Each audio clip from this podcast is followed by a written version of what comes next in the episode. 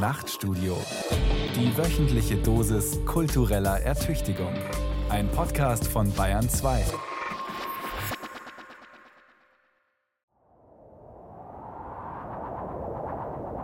Die Erde im Jahr 2031.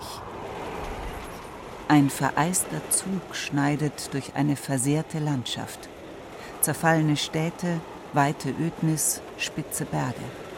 Alles begraben unter einer meterdicken Schnee- und Eisschicht.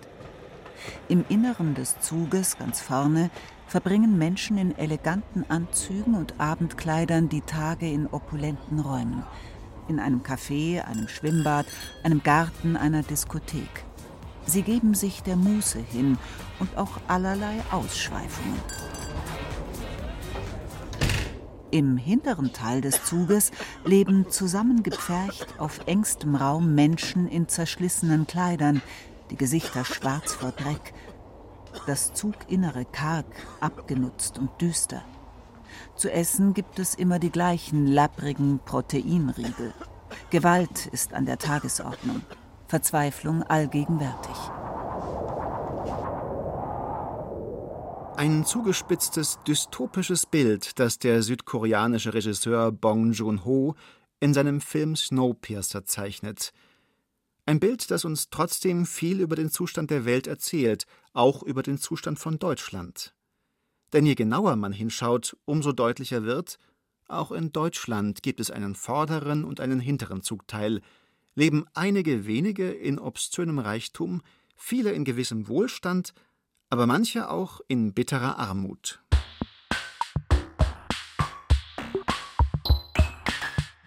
Diese Klassengesellschaft beschreiben immer häufiger auch Autorinnen und Autoren, zum Beispiel Christian Baron in seinem autofiktionalen Roman Ein Mann seiner Klasse, Denise Ode in ihrem Debüt Streulicht, Anke Stelling in ihrem Buch Schäfchen im Trockenen. Auch Soziologen sprechen wieder von Klassen. Verändert sich da gerade etwas? Und kann das vielleicht zu noch größeren Veränderungen führen?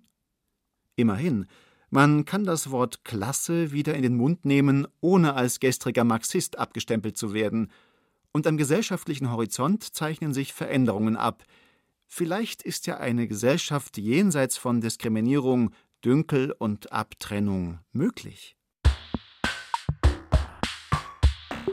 Goodbye Mittelschichtsmärchen die Wiederentdeckung der Klasse von Hardy Funk. Ich bin nur ein einfacher Arbeiterjunge. Komm schon, pfeif mir hinterher.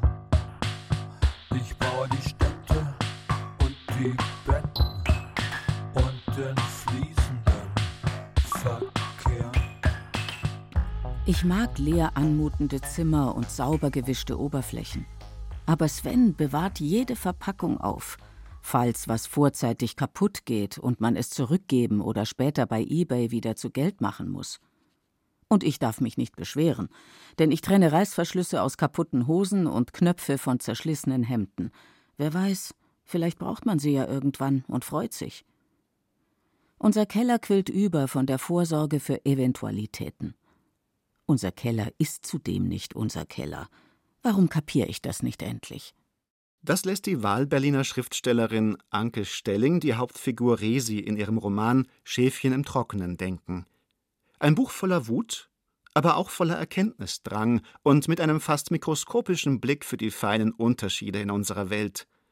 Auch wenn Resi lange einem naiven Glauben anhing, wie Anke Stelling erzählt. Sie lebt sozusagen in diesem Bild der nivellierten Mittelstandsgesellschaft, weil sie lebt in dem Glauben, auch wenn sie in ihr Portemonnaie oder auf die Konten ihrer Eltern oder in die Wohnung, in der sie aufgewachsen ist, blickt und da ja eigentlich sieht, dass es nicht stimmt, dass alle das Gleiche haben und die gleichen Möglichkeiten haben, jetzt ökonomisch, lebt sie trotzdem in der Vorstellung, es schon geschafft zu haben und eben wirklich gleichgestellt zu sein, was dann die Verwirklichung ihrer Träume betrifft.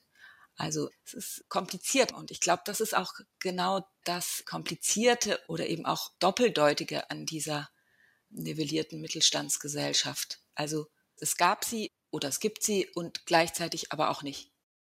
Es war das Versprechen des Sozialstaats. Die nivellierte Mittelstandsgesellschaft, die Behauptung also, dass es in Deutschland keine richtigen Klassen mehr gäbe, dass so gut wie alle zum Mittelstand gehören würden, dass alle, die sich anstrengen, einen gewissen Wohlstand erreichen könnten, Reihenhaushälfte, Einbauküche, zwei Autos und einmal im Jahr in den Süden. Die Berliner Journalistin Julia Friedrichs, Autorin vieler Reportagen über die ganz Reichen und sehr Armen, pflichtet Resi aus Schäfchen im Trockenen und ihrer Erfinderin Anke Stelling bei.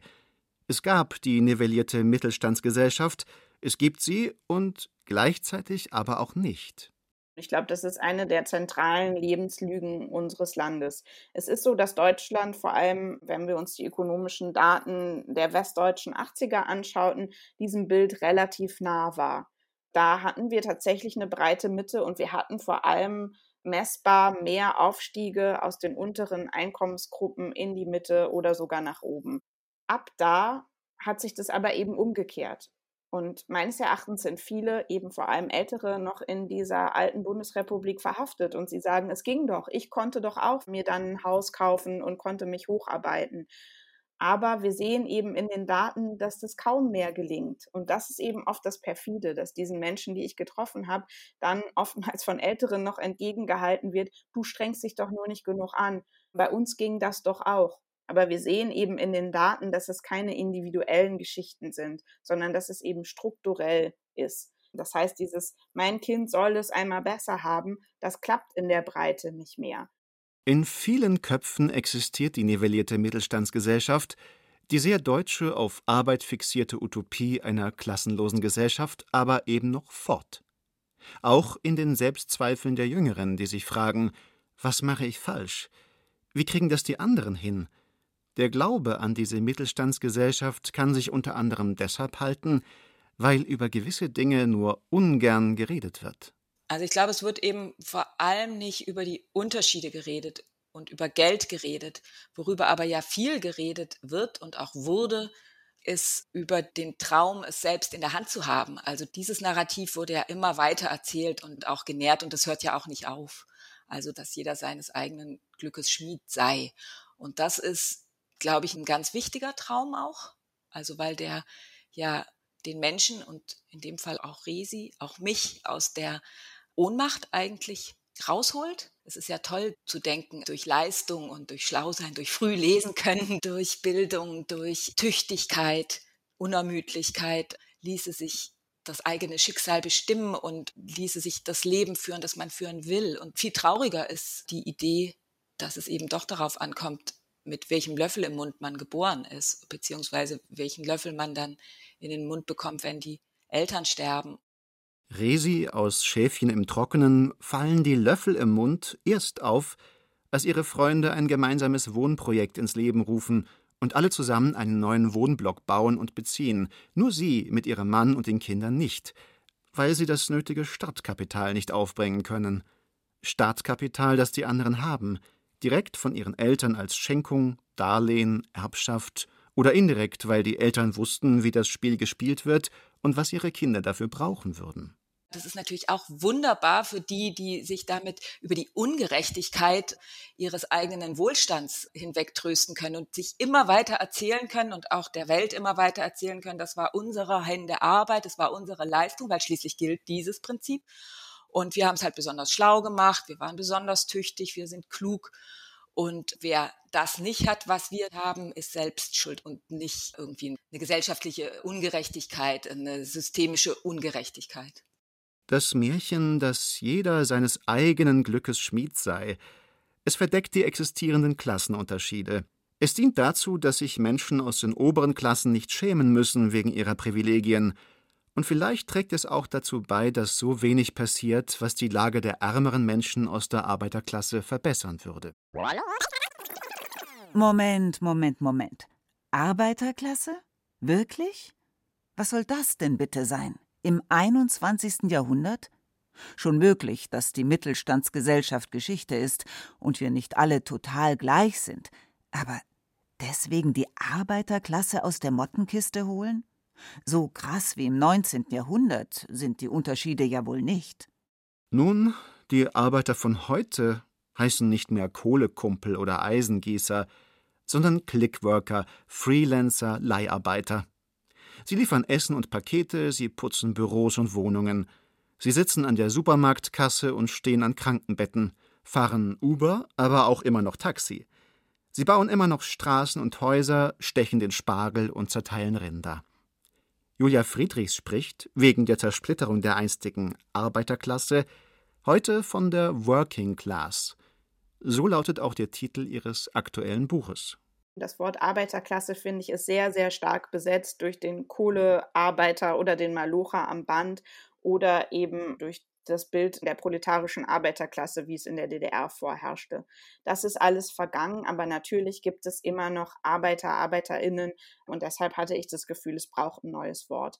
Wie würde ich die Working Class beschreiben? Ich glaube, es ist eine Gruppe, die sehr viel weiblicher ist, sehr viel mehr Frauen in den Dienstleistungen hauptsächlich tätig. Das heißt, es sind Menschen, die reinigen, die verkaufen, die kassieren, die kümmern sich um andere, die transportieren. Das heißt, es sind Berufe, die oft dazu da sind, den Alltag der anderen zu ermöglichen, am Laufen zu halten. Also das, was wir jetzt als systemrelevant äh, bezeichnen.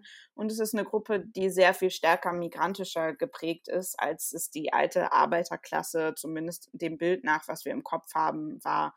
Julia Friedrich sagt auch, wir können die Arbeiterklasse, Entschuldigung, Working Class, die Working Class, nicht mehr nach den alten Maßstäben definieren, nicht mehr danach, ob jemand studiert hat oder nur eine Ausbildung gemacht hat. Die Trennlinie, die ich verwende und die ich auch für eine wichtige halte, ist eben, gelingt es jemandem durch die eigene Arbeit sowas wie Wohlstand aufzubauen, Vermögen aufzubauen. Und wenn wir diese Trennlinie verfolgen, dann müssen wir eben sehen, dass es der Hälfte der Deutschen nicht gelingt, nennenswertes Vermögen aufzubauen. Wir sind ein reiches Land, aber es gelingt uns nicht, die Hälfte der Bevölkerung umfangreich an diesem Wohlstand zu beteiligen. Und das heißt, ich würde so tatsächlich die Working Class definieren. Es sind Menschen, die allein aus ihrer Arbeit von Monat zum Monat leben und die keine Rücklagen, kein Kapital, kein Vermögen haben. Ganz konkret? Die Hälfte der Deutschen hat ein Vermögen von 20.000 Euro oder weniger. Meistens viel weniger. Ein Drittel der Menschen muss ganz ohne Rücklagen zurechtkommen. Jeder Zehnte ist verschuldet und das, obwohl die Wirtschaft gebrummt hat in den letzten zehn Jahren und Reiche immer reicher wurden. Seit Anfang der 1990er Jahre haben sich die Vermögen der oberen 10 Prozent der Bevölkerung inflationsbereinigt verdoppelt, während die ärmeren 50 Prozent sogar Vermögen verloren. Heute hält die reichere Hälfte der Menschen in Deutschland 99 Prozent der Vermögen, die ärmere Hälfte nur ein Prozent. Noch einmal. 50 Prozent der Menschen in Deutschland teilen sich ein Prozent des Gesamtvermögens des Landes. Genauso krass sind die Zahlen am anderen Ende der Skala. Das reichste 1% der Deutschen besitzt 30% des Gesamtvermögens. Die 45 reichsten Familien besitzen mehr als die ärmere Hälfte der Bevölkerung, immerhin über 40 Millionen Menschen. Das klingt nicht gerade nach nivellierter Mittelstandsgesellschaft. Kofferträger, Türaufhalter,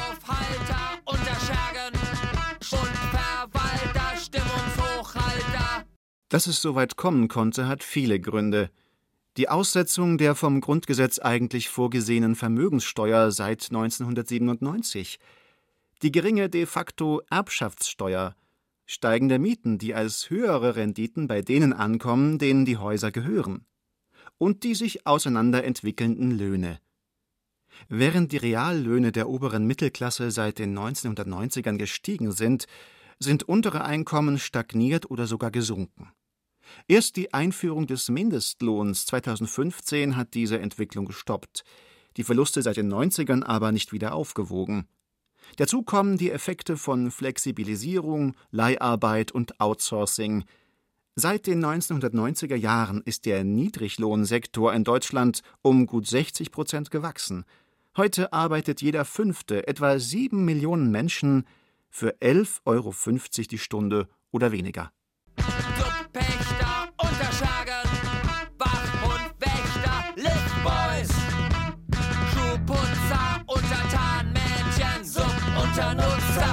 Das alles waren langfristige Entwicklungen für die Menschen im Westen Deutschlands. In der ehemaligen DDR brachen diese Veränderungen nach dem Mauerfall beinahe über Nacht über die Arbeiterklasse herein.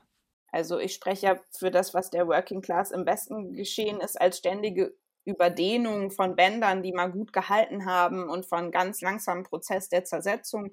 Und ich glaube, das, was den Menschen der Working Class im Osten passiert ist, ist einfach ein harter, glatter Bruch.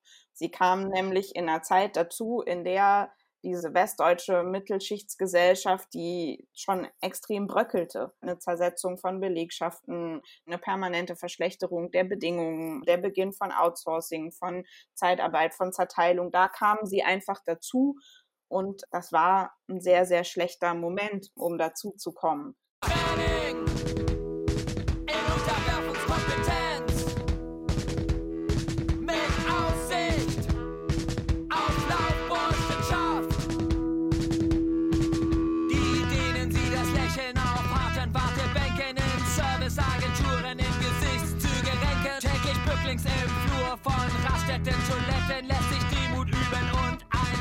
Nach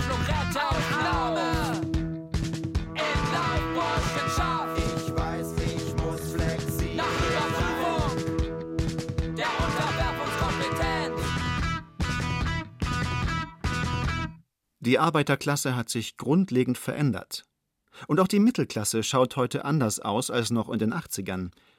Laut dem Berliner Soziologen Andreas Reckwitz hat sich die alte Mittelschicht aufgespaltet in eine neue, aufstrebende Mittelklasse der Akademiker und Akademikerinnen mit gut bezahlten Jobs, die eher in der Großstadt zu Hause ist und sich als progressiv begreift, in einer Altbauwohnung wohnt, das Vintage-Rennrad an der Zimmerwand, Bioprodukte im Kühlschrank, die den Diskurs beherrscht und deren Lebensstil daher zunehmend das neue Normal ist.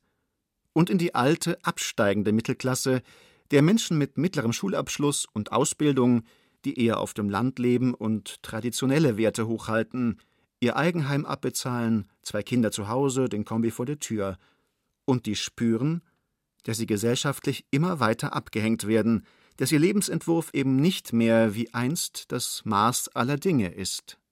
Hier tobt ein heftiger Kulturkampf.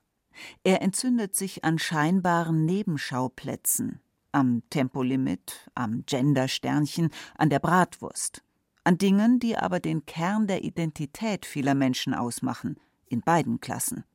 Es sind Symptome eines Machtkampfs.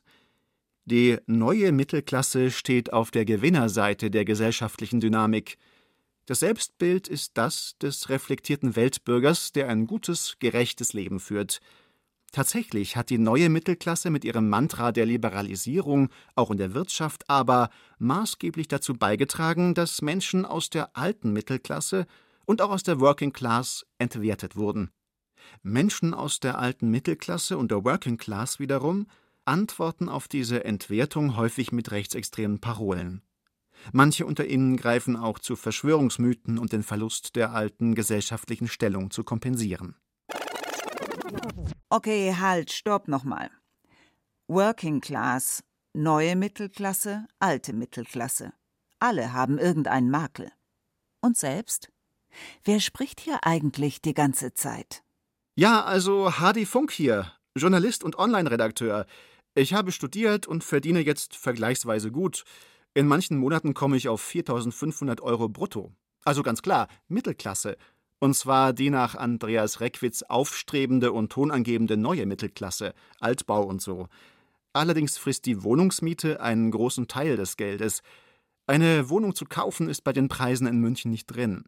Das Gefühl, dass es kaum möglich ist, einen bescheidenen Wohlstand aufzubauen, wie das meinen Eltern noch gelang, kenne ich also auch.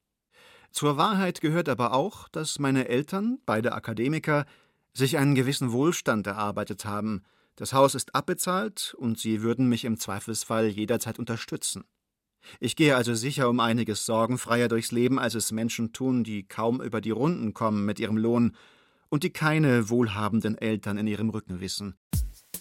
Im Endeffekt gehöre ich genau zu der Gruppe Menschen, die so gern die Augen verschließt vor ihrer privilegierten Herkunft und sich selbst was vormacht mit der Geschichte vom Schmied und dem eigenen Glück.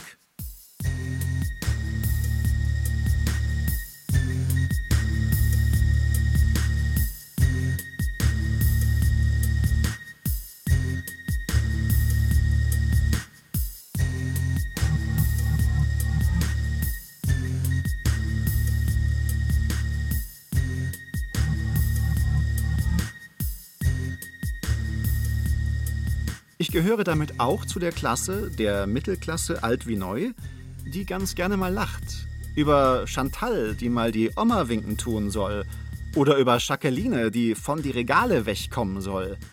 Über Menschen aus der Working Class der Lächerlichkeit preisgegeben in zweifelhaften Bestsellern. Begafft wie Affen im Zoo in den gescripteten Reality-Shows der Privatfernsehsender. Spöttischen Blicken ausgesetzt auch im echten Leben. Es gibt fast nichts, was den anderen nicht zum Hohn taugt. Die Kleidung, die Menschen aus der Working Class tragen, die Musik, die sie hören, die Worte, in denen sie sich ausdrücken, werden belächelt. Auch in der Politik, der Wissenschaft und ja, auch im Journalismus greift diese Missachtung, etwa wenn Menschen aus der Working Class als sozial schwach bezeichnet werden und damit geframed als nicht kompetent im sozialen Miteinander, statt sie als das zu benennen, was sie sind, arm und oft alles andere als sozial schwach. Diese ganzen Diskriminierungen, der Spott und die Verachtung, das versuchen Aktivisten seit vielen Jahren schon mit dem Begriff Klassismus zu fassen, analog zu Rassismus oder Feminismus. Einer von ihnen ist der Münsteraner Soziologe Andreas Kemper. Selbst ein Arbeiterkind, das die Hürde eines Studiums genommen hat, publiziert Kemper seit langem zu Klassengesellschaft und Rechtspopulismus – Zusammen mit Heike Weinbach hat er das grundlegende Buch Klassismus eine Einführung geschrieben. Wie Rassismus und Feminismus kennt auch Klassismus die fünf Formen der Unterdrückung, wie sie die US-amerikanische Politikwissenschaftlerin und Feministin Iris Marion Young formulierte, sagt Andreas Kemper. Ein Aspekt ist Machtlosigkeit, ein Aspekt ist Ausbeutung, ein Aspekt ist Ausgrenzung, Marginalisierung, ein Aspekt ist Gewalt und ein Aspekt ist Kulturimperialismus. Und in allen diesen fünf Gesichtspunkten der Unterdrückung ist auch Klassismus. Das ist genau wie bei Rassismus und Sexismus ist auch Klassismus ist in allen Bereichen da. Ne? Auf jeden Fall ganz zentral Ausbeutung. Ne? Das ist ja das zentrale Anliegen des Klassenbegriffs auf die äh, Ausbeutung hinzuweisen, aber auch Machtlosigkeit, Ausgrenzung, Gewalt ist sehr zentral und aber auch die Kulturfrage. Was sagt das über den Spott, frei von Schuldgefühlen, mit dem sich Land auf, Land ab lustig gemacht wird über Kevin und Jacqueline? Kevin ist ja eigentlich ein ganz normaler Vorname, aber irgendwann wurde festgestellt, dass die Reicheren oder die Privilegierteren sich andere Vornamen geben als die Ärmeren und dann wurde sofort Kevin eben zu einem Synonym für negative Eigenschaften. Das hat ja eigentlich nichts direkt mit dem Vornamen zu tun. Das wird dann markiert. So, und diese Macht haben Ärmere nicht, also die kann natürlich auch markieren und das findet ja auch statt. Aber die Markierung der Ärmeren findet eben keinen Zugang in größere Medien. Da kann man sich auch fragen, wer wird Journalist, ne? wer geht zur Journalistenschule, wer wird Journalistin und wer macht da dann nochmal Karriere in den Redaktionsstuben. Und wem gehören die Medien? Ja, das ist auch nochmal eine Frage. Einmal als die anderen markiert, fallen Menschen aus der Working Class dann aus so ziemlich jedem Raster weil sie nicht der Norm entsprechen, die Menschen in Machtpositionen festschreiben und immer wieder reproduzieren. Der französische Soziologe Pierre Bourdieu nennt diese Norm den legitimen Geschmack. Die Fairtrade Jeans gehört genauso dazu wie das Nussbaum-Sideboard, die Quiche Lorraine oder der gelegentliche Theaterbesuch. Und auch wenn Popmusik, Comics, Jeans und Sneaker schon lange kein Naserümpfen mehr provozieren – auch damit grenzt sich die Mittelklasse ab gegen ärmere Menschen. Es muss schon gute Popmusik sein, ein intelligenter Comic, die richtigen Sneaker. Und draußen vor der großen Stadt die Faschos sich die Füße platt. Und drinnen in dem Wohlfühlkiez, da hören sie ganz sanfte Beats.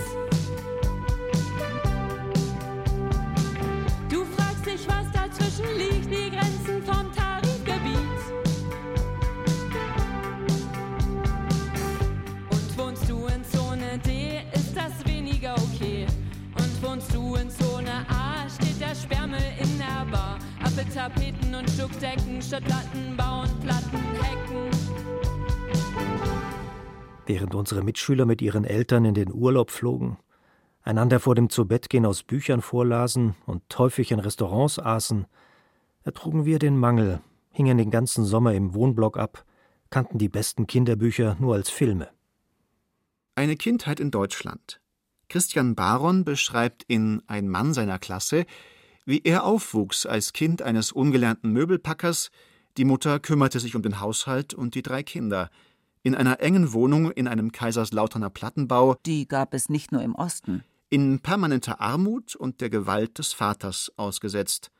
Schwer zu sagen, wie viel von diesem Schicksal persönliche Geschichte ist und wie viel auf die strukturelle Gewalt der Klassenzugehörigkeit zurückzuführen ist. Beides scheint untrennbar miteinander verwoben. So oder so, schlimmer machen sollten es Staat und Gesellschaft jedenfalls nicht. Genau das passiere aber, sagt Andreas Kemper. Der Staat diskriminiere Menschen aus der Working Class sogar schon vor der Geburt. Bis 2006 hatten wir das sogenannte Erziehungsgeld. Das war sozialkompensatorisch gedacht. Familien mit geringen Einkommen haben 300 Euro pro Monat bekommen für ein neugeborenes Kind, zwei Jahre lang. Dann gab es damals die Diskussion in Deutschland, kriegen die Falschen die Kinder? Und dann wurde das Erziehungsgeld komplett gestrichen. Und es gibt jetzt noch einen Sockelbetrag, der aber dann mit Hartz IV verrechnet wird. Also das heißt, Arbeitslose bekommen keinen Cent mehr und Gutverdienende bekommen jetzt Elterngeld, also bis zu 1800 Euro im Monat weil eben die Kinder von Akademikern gewünscht sind und Arbeiterkinder oder vor allem Kinder von Arbeitslosen sind nicht gewünscht. Das ist schon ein ganz klares Signal von der Familienpolitik und das beginnt also quasi schon vorgeburtlich. Das Signal könnte nicht eindeutiger sein. Bist du arbeitslos, dann kriege lieber kein Kind. Falls doch, lassen wir, der Staat, dich im Stich.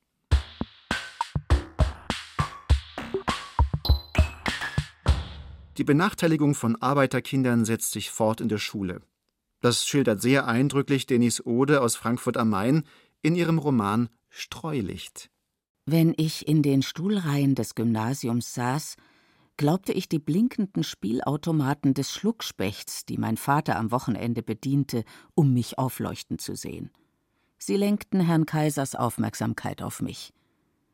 Ohne die sorgsam ausgesuchte Kleidung, ohne feste Abendbrotzeiten und Fragen nach meinem Tag, wie Sophias Mutter sie stellte, und ohne die schützende Mauer von Erziehungsberechtigten, die wussten, was man am Elternabend zu fragen hatte, damit ihre Kinder in Ruhe gelassen wurden, war ich ihm schutzlos ausgeliefert. Wenn ihr die ganze Zeit eure blöden Sendungen guckt, dann müsst ihr euch nicht wundern, dass ihr keine Vokabeln lernt. Die verstopfen euch das Hirn, sagte Herr Kaiser und blickte eine Sekunde länger auf mich als auf die anderen. Eine Sekunde länger. Das kann den Unterschied machen. Denis Oders Heldin in Streulicht ist die Tochter eines Fabrikarbeiters und einer Hausfrau mit türkischen Wurzeln. Auch ihr Vater trinkt und ist gewalttätig, allerdings nur gegen ihre Mutter. Schlau und fleißig ist die Heldin, doch die permanente Anspannung wegen der Zustände zu Hause das Gefühl, nicht dazuzugehören als Arbeiterkind, die Angst aufzufliegen als Türkeistämmige, das alles führt dazu, dass ihre Noten schlechter werden. Dazu Lehrer, die sie eine Sekunde länger anschauen, bei denen sich Rassismus mit der Verachtung für Arbeiterkinder mischen. Schließlich wird sie nicht für die gymnasiale Oberstufe empfohlen, wie ihre Freunde aus behütetem Hause. Sie gerät auf einen für sie völlig falschen Pfad – die Geschichte ist fiktiv und doch Realität für viele Kinder aus der Working Class. Die soziale Herkunft ist da sehr wichtig. Das haben beispielsweise die IGLU-Studien aus Dortmund, also die internationale Grundschulleseuntersuchung, die alle fünf Jahre stattfindet, jedes Jahr seit 2000 festgestellt, dass bei gleicher kognitiver Kompetenz Kinder aus der sogenannten Working Class benachteiligt werden von Lehrkräften, wenn es um die Frage geht, wer soll zum Gymnasium gehen, wer soll zur Realschule gehen und so weiter. Bei der letzten IGLU-Studie von 2016 hatten Kinder aus der zweithöchsten Klasse eine mehr als dreimal höhere Chance, eine Empfehlung fürs Gymnasium zu bekommen, als Kinder von Facharbeitern, wohlgemerkt bei gleicher Leistung und gleichen kognitiven Fähigkeiten. Zehnjährige werden halt extrem diskriminiert durch das Schulsystem. Und eigentlich sollte ja das Schulsystem die Unterschiede ausgleichen. Aber das Schulsystem verstärkt die Unterschiede. Deswegen, solange es ein Gymnasium gibt, haben wir halt ganz klar in Deutschland eine strukturelle Diskriminierung. Also Gymnasien sind dafür da, strukturell zu diskriminieren.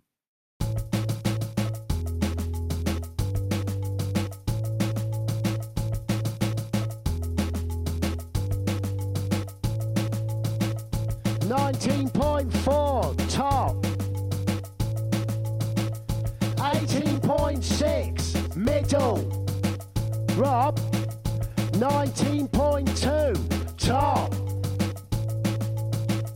18.4, mate, middle. Job seeker, of strongbow I'm a mess, desperately clutching on to a leaflet on depression, supplied to me by the NHS. It's anyone's guess how I got here. Anyone's guess how I'll go. I suck on a roll up, pull your jeans up, fuck off. I'm going home, job seeker. Ich mache mir ein Unterschichtenmittagessen, Ravioli aus der Dose, und verspeise es auf gehobene Art mit frisch geriebenem Parmigiano von einem Italateller. Ich bin eine Wandlerin zwischen den Welten, eine Mutter, die ihre Armut verbirgt, sie im Müllbeutel vergräbt und auf gutbürgerlich macht.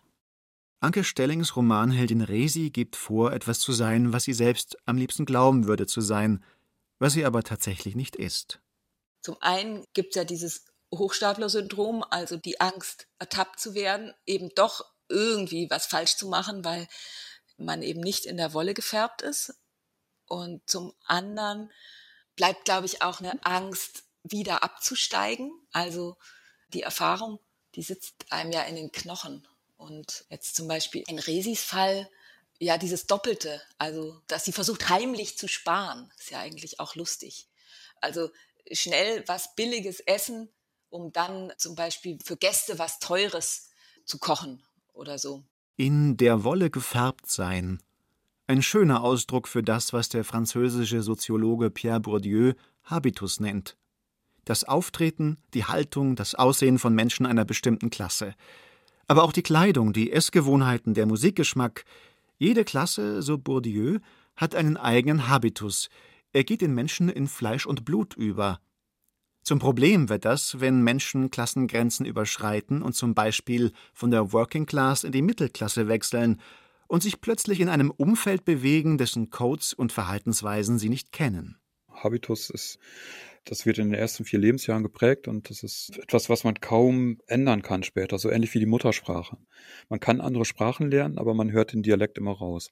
Und bei diesem Heraushören von diesem Klassenhabitus, also wie mein unbewusstes Selbstverhältnis ist, ne, welchen Geschmack ich habe, welche Ängste ich habe, äh, was ich mir zutraue, was ich mir nicht zutraue, wo ich mich wohlfühle, wo ich mich unwohl fühle, das lässt sich sehr schwer ändern und das wird herausgehört und da wird dann halt selektiert. Ne, da sehen dann halt die Mächtigeren, die sehen dann sofort, wer gehört zu mir, wer gehört nicht zu mir und selektieren.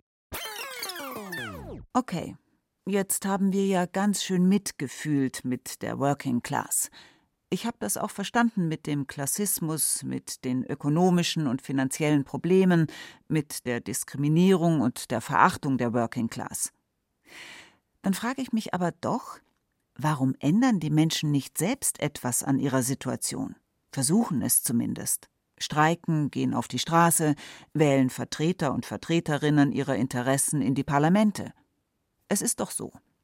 Statt für ihre Interessen einzustehen, gehen große Teile der Working Class gar nicht erst wählen, machen von ihrem schwer erkämpften Recht auf freie, gleiche Wahlen keinen Gebrauch oder wählen aus Protest die AfD.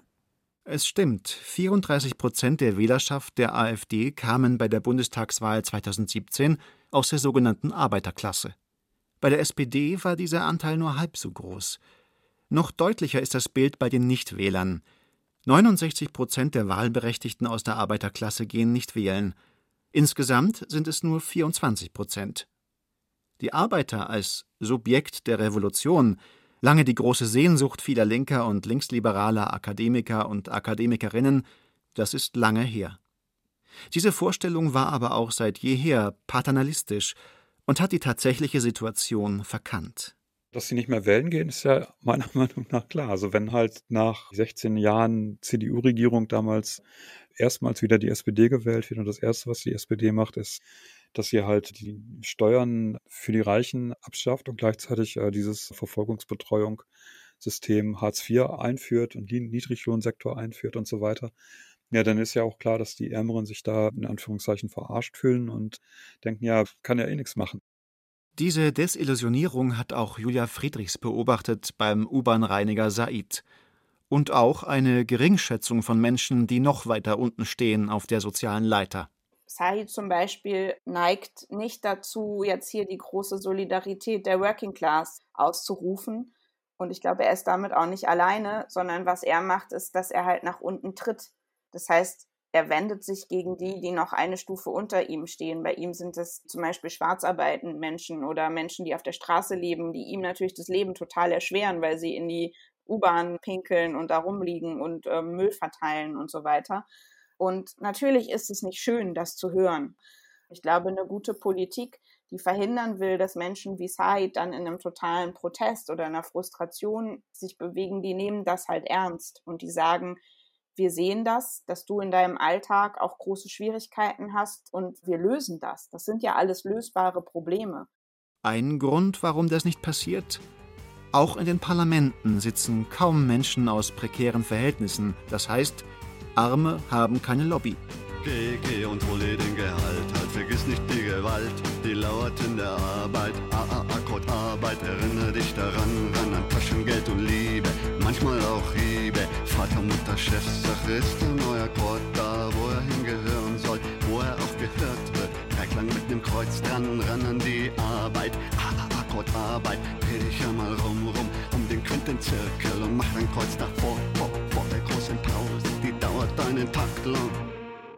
Die Empörung darüber, dass so viele Menschen aus der Working Class nicht wählen gehen oder entgegen ihren Interessen rechts wählen, sie stammt meistens aus linksliberalen Akademikerkreisen.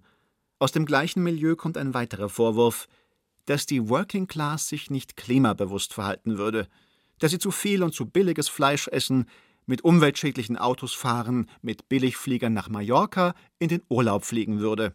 Ja, ich glaube, bei der ganzen ökologischen Klima-Lebensstil-Frage zeigt sich die ganze Bigotterie dieser Gruppe. Man kann genau sehen, dass Menschen wie Said im Durchschnitt dem Klima weniger schaden als der durchschnittliche gut situierte Akademiker. Also man sieht ja, dass CO2-Ausstoß ganz stark damit verbunden ist, ja, wie viel jemand verdient. Seids Familie wohnt in einer kleinen Wohnung, da fällt wenig an. Ähm, sie fahren relativ selten in Urlaub. Meistens fahren sie mit dem Auto, selbst wenn es in die Türkei geht, weil sie sich mit der Familie den Flug nicht leisten können. So, und wenn er jetzt eine Wurst isst, verstehe ich ihn total, dass er sagt, es nervt, wenn jetzt gesagt wird, ich soll diese Wurst nicht essen, weil das ist klimaschädlich. Viele Akademiker und Akademikerinnen lügen sich also in die Tasche, wenn sie meinen, nur weil sie im Bioladen einkaufen, faire Kleidung kaufen und mit dem Lastenrad durch die Stadt kurven, würden sie ein klimafreundliches Leben führen. Denn am Ende fliegen sie trotzdem mindestens einmal im Jahr in den Urlaub, leben in der größeren Wohnung oder Reihenhaushälfte, kaufen sich fast jährlich einen neuen Laptop, ein Tablet oder Smartphone. Andreas Kemper spricht sogar von Klimaklassismus. Klimaklassismus hat so drei Aspekte. Zum einen, äh, der wichtigste Aspekt ist, die Klimakrise wird nicht gleichmäßig von allen Menschen gemacht. Die Reichen sind hauptverantwortlich für die Klimakrise, weil die einfach einen ganz anderen energetischen Fußabdruck haben als, als Arme. Punkt zwei ist, wer kriegt diesen Klimawandel ab? Und das sind die Ärmeren. Also wenn man sich anschaut, wo finden die Flutkatastrophen statt und wer ist davon betroffen? Und dann ist als drittes dann die Frage, was macht man? Wie geht man mit der Klimakatastrophe um? Und da kommen dann eben diese Fragen rein mit äh, kein Fleisch essen, nicht nach Mallorca fliegen, keine Billigflieger und so weiter, kein Auto fahren. Ja, und da denke ich dann eben, das muss dann fair gehandhabt werden. Es geht dann nicht, dass gesagt wird, hier, wir müssen Fliegen verteuern, weil dann fliegen die Reichen ja immer noch. Und die Reichen fliegen ja sowieso viel mehr. Das heißt, da muss eine Klimagerechtigkeit hergestellt werden. Ist es nicht auch so, dass die Gepa-Schokolade und der Pulli von Hess Natur vor allem das Gewissen wunderbar beruhigen? So jedenfalls die Überlegung des slowenischen Philosophen Slavoj Žižek. Wer sich eine Bio-Schokolade kauft, konsumiert eben immer noch, verzichtet auf nichts, meint aber, damit etwas für die Umwelt zu tun.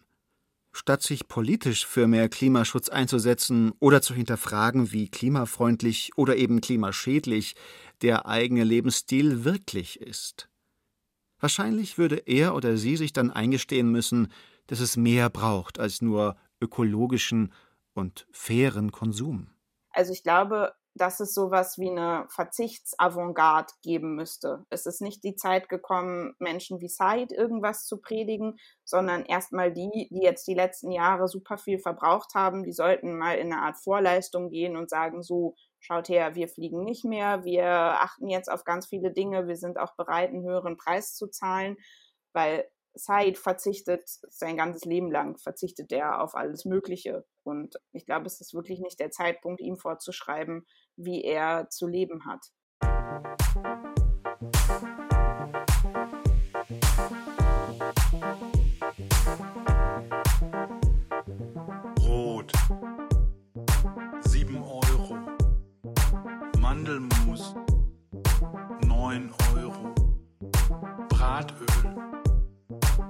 12,90 Euro.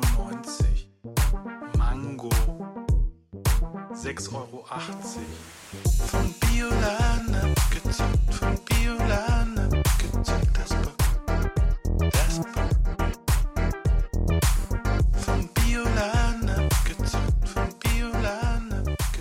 Hat es etwas zu bedeuten, dass in letzter Zeit so viel über Klasse geschrieben, geredet und debattiert wird?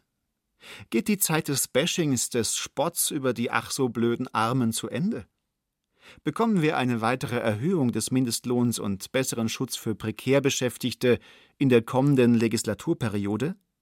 Bringen Romane etwas, bringen Radiosendungen etwas, die die Klassenstruktur unserer Gesellschaft thematisieren und die ihr eingeschriebenen Ungerechtigkeiten und Widersprüche?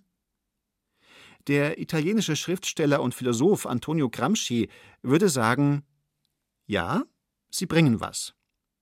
Bevor etwas passiert in der Politik, müssen Ideen, müssen Meinungen und Haltungen erst in der Gesellschaft als solche Fuß fassen, in der Kultur, in der Wissenschaft, im Alltag der Menschen, im sogenannten vorpolitischen Raum. Gramsci spricht von kultureller Hegemonie, davon, dass bestimmte Überzeugungen zuerst in der Kultur zur herrschenden Meinung werden müssen, bevor sie auch in der Politik Mehrheiten finden. Sind die Romane von Denise Ode, Christian Baron, Anke Stelling, sind Reportagen wie die von Julia Friedrichs, Debatten wie die um Klassismus, sind das erste Schritte in Richtung einer kulturellen Hegemonie? Anke Stelling zeigt sich wenig optimistisch, zumindest was die Literatur angeht ich bin insofern skeptisch, als ich denke, das sind auch so Moden. Es taucht immer mal wieder auf, weil das Unbehagen ja auch eben nicht weggeht. Zum Beispiel das Unbehagen an der wirklich massiv ungerechten, elenden Gesellschaft, die keine Antwort findet auf wirklich drängende Fragen. Und da ist es dann ja vielleicht auch nur so eine Art Ventil, wenn man ab und zu mal wieder darüber redet, wenn man ein paar Leute zu Wort kommen lässt, die sonst nicht das Wort haben aber ob damit dann wirklich Veränderung, und das wäre in dem Fall auch Gesetzgebung, Steuerrecht, Umverteilung, wirkliche Veränderung verbunden ist, dafür ist es, glaube ich, noch kein Zeichen. Also doch nichts mit kultureller Hegemonie. Zum vorpolitischen Raum gehören allerdings nicht nur Romane und nicht nur die Kulturwelt, sondern auch Interessenvertretungen außerhalb des parlamentarischen politischen Systems. Und da, so zumindest Andreas Kemper, gibt es Bewegung. Ich selber bin ja aktiv als Arbeiterkind im Bildungsbereich und da läuft gerade ziemlich viel. Also ich habe 2003 ein Referat für studierende Arbeiterkinder eingerichtet, wo Arbeiterkinder selber aus ihren Reihen Referentinnen wählen, die dann auch ein paar tausend Euro zur Verfügung haben, um dann Bildungspolitik zu machen an der Uni gegen Bildungsbenachteiligung. Und da gibt es jetzt eine ganze Reihe von Referaten in München, in Köln, in Marburg, Hildesheim und so weiter. So, und das kann ja auch in anderen Bereichen stattfinden. Und die Gewerkschaften haben wir immer noch. Die sind zwar am Schwächeln, aber die sind ja noch da. Und dann gibt es eben auch spontane Solidarisierung jetzt bei den Lieferdiensten. Auch das ist ja ein gutes Zeichen, dass da dann ganz spontan Blockaden stattfinden und die Leute auf die Straßen gehen und so weiter. Wenn es dann von der Straße in die Politik geht, dann wären neben den Schulen und Universitäten vor allem die Löhne ein Feld, auf dem sich etwas ändern sollte, so Julia Friedrichs. Wir können nicht mehr begründen, dass wir sagen, es ist nicht möglich, U-Bahnhofreiniger vernünftig zu bezahlen, weil das Geld ist irgendwie nicht da, wenn wir gleichzeitig zulassen, dass es so eine wahnsinnige Ballung von Gewinn und Vermögen gibt. Ich würde mir tatsächlich wünschen, dass da umgesteuert wird, dass jemand wie Said die Möglichkeit hat, tatsächlich auch Wohlstand aufzubauen Und ich glaube, es ist völlig in Ordnung, Vermögen zu belasten, weil da Luft ist. Ich habe bei Recherchen Family Offices besucht, also Unternehmen, die den Vermögenden helfen, ihr Geld gut anzulegen. Da wird gesagt, viele wissen gar nicht mehr, was sie mit dem Kapital machen sollen. Also es gibt eine Kapitalschwemme und man weiß gar nicht mehr, wo soll ich denn jetzt anlegen. Und ich glaube, diese Last könnte ja der Staat in Teilen nehmen, indem er sagt, wir haben da ganz gute Ideen und entlasten dafür diejenigen, bei denen es wahnsinnig knapp ist. Zumal es ja so ist, dass durchaus umverteilt wird. Es gibt Geld vom Staat für Kinder, für den Hausbau, für Autos und ganz viele Förderungen. Oft profitiert davon aber die Mittelklasse, jene Menschen, deren Vertreter in den Parlamenten sitzen, also diejenigen, die schon relativ wohlhabend sind und vielleicht nicht unbedingt Geld vom Staat brauchen, man muss ja erst mal das Geld haben, um sich einen Elektroneuwagen leisten zu können und dann 6000 Euro Förderung vom Staat zu kassieren.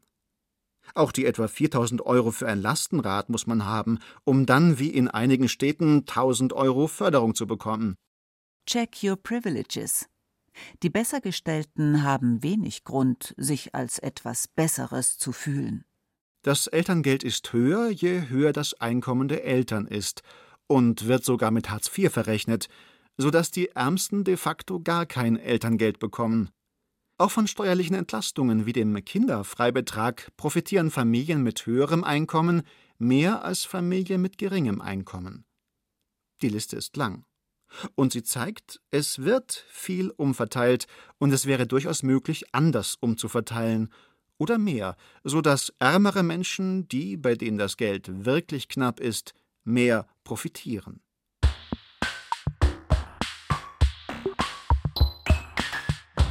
Aber es geht auch viel um Respekt und Anerkennung. Und auch die alte Mittelklasse, diejenigen, die spüren, dass sie immer weniger eine Rolle spielen und die Angst haben abzusteigen, müsste man nicht auch sie wieder stärker fördern, besser absichern, mehr wertschätzen? Schließlich blühen Ressentiments und Protest, Fake News und Verschwörungsmythen am deutlichsten in der Working Class und der alten Mittelklasse. Ich glaube, es gibt inzwischen sehr viele Bruchlinien, die mit der wirtschaftlichen Lage nichts mehr zu tun haben. Aber man würde den Menschen erstmal wahnsinnig viel Stress nehmen. Also ich habe während der Recherche gemerkt, wie hart es für die Leute ist, diesen permanenten wirtschaftlichen Stress zu erleben und immer wieder zu fragen, wie soll das denn in drei Monaten aussehen? Wie soll das denn in einem Jahr aussehen? Wie soll das denn aussehen, wenn ich älter bin? Und dass das alles Umstände sind, mit denen man jetzt nicht so wahnsinnig zuversichtlich und hoffnungsvoll aufs Leben guckt. Und ich glaube, dass es für das gesellschaftliche Klima aber gut wäre, wenn man möglichst vielen Menschen das Gefühl gibt, ja, ihr könnt ein gutes Leben führen. Für eure Kinder wird es gut ausgehen. Man wird nicht alle Probleme lösen können, aber ich glaube, ganz, ganz viele eben schon. Das, was Julia Friedrichs hier beschreibt, wäre das nicht das absolute Minimum in einem reichen Land wie Deutschland? Ungleichheit gäbe es dann ja immer noch, sie wäre nur nicht mehr so groß. Klar, hundertprozentige Gleichheit kann es gar nicht geben. Wie sieht es denn eigentlich aus mit der alten Utopie, mit der klassenlosen Gesellschaft?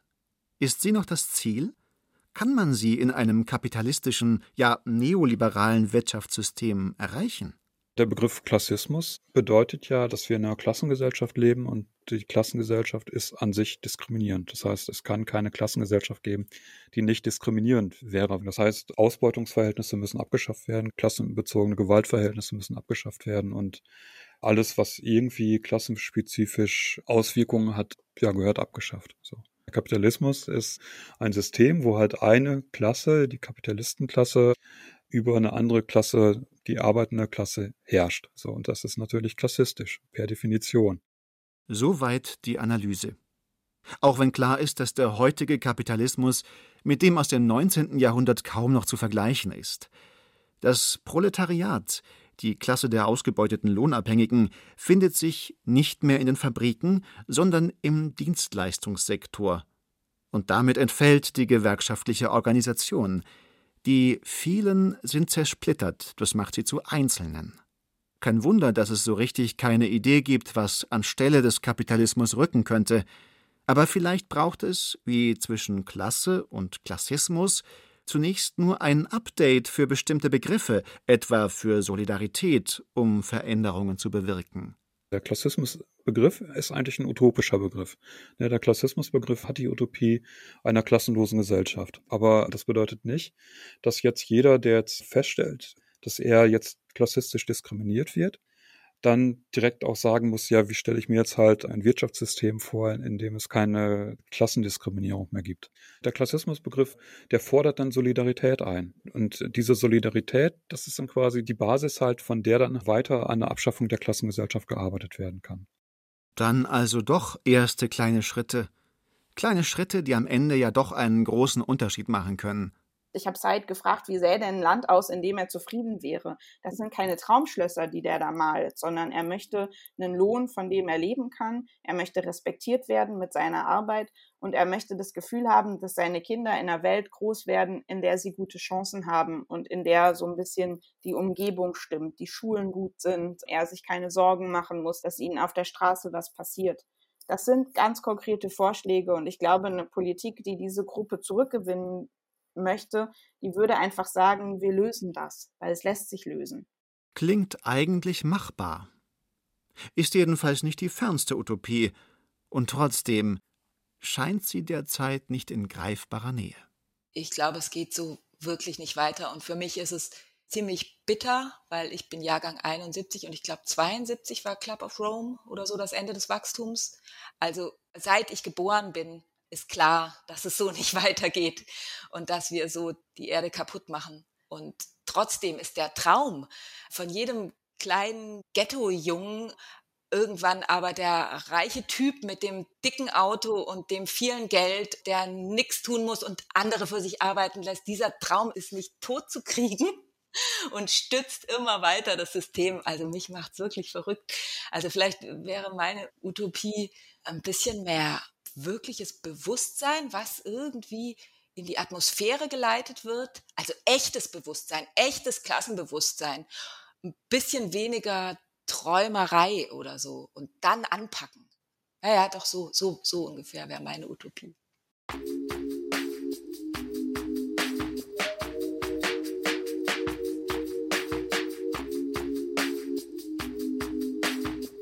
Goodbye Mittelschichtsmärchen die Wiederentdeckung der Klasse von Hardy Funk. Es sprachen Rahel Comtes, Carsten Fabian, Beate Himmelstoß und Timo Wenzel. Technik Christiane Gerhäuser-Kamp. Regie der Autor. Redaktion Martin Zein. Eine Produktion des Bayerischen Rundfunks 2021.